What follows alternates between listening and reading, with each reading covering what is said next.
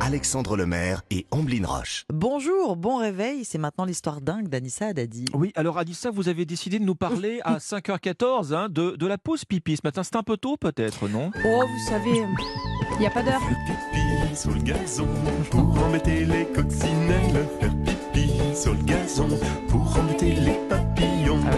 Bon, je peux comprendre que sur le papier, ça puisse faire un peu peur, mais attention, si je parle pipi très tôt, c'est pour la planète et c'est surtout pour nos porte-monnaies pour faire des économies. L'urine est une mine d'or qui s'ignore et je vais vous le prouver grâce à la parution d'une nouvelle étude réalisée par le professeur Kevin Horner qui enseigne et étudie au Benjamin Statler's College of Engineering and Mineral Ah, Resources. quand même. Ouf Ah, je me suis entraînée toute la nuit.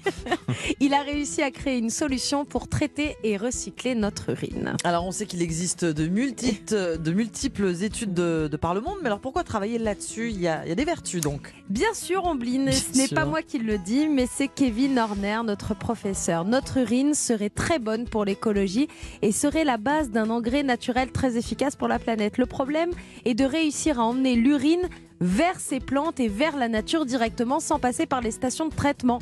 Alors pour expliquer ces recherches, voilà le constat de Kevin. La construction de l'égouts relié à votre maison et le traitement des déchets à l'usine entraînent des émissions de gaz à effet de serre. Pour éviter que les nutriments ne soient rejetés dans votre rivière locale, la station d'épuration utilise généralement des soufflantes électriques à forte consommation d'énergie. C'est pas bon tout ça. Avec l'idée de Kevin, tout va s'arranger. Kevin, il a créé l'installation d'un petit filtre sous nos toilettes qui permettrait à tout à chacun d'avoir son petit réservoir Ah, d'engrais. Vous pourriez même ensuite le transmettre et le vendre aux collectivités. Formidable. D'où le porte-monnaie. Voilà. Bon, Notre urine va nous faire gagner de l'argent. Le porte-monnaie et l'écologie, c'est une démarche euh, verte, Anissa. Oui, parce que même si tout cela, euh, même si pardon, le tout à l'égout est vraiment la technique la plus utilisée à travers la planète et surtout en France, elle ne permet pas un filtrage total et elle renvoie surtout le tout à l'égout renvoie une partie des eaux usées dans les rivières ou encore dans les lacs. C'est pas très bon. La technique de Kevin Horner est donc bien meilleure pour la planète et pour notre porte-monnaie que les actuelles installations de traitement des eaux. Reste à savoir quand ce petit filtre arrivera sous nos toilettes. Mm. Reste à savoir Combien il coûtera Tout ça, c'est à suivre, mais déjà, c'est en préparation, ce petit filtre à pipi. Pipi, pipi, petit pipi, c'est juste un petit pipi.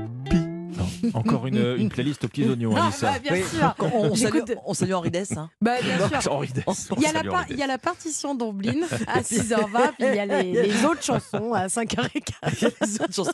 Il faut dire quand même, qu'on- du coup, le matin, même quand il fait frais, euh, le pipi du matin, c'est dans le jardin.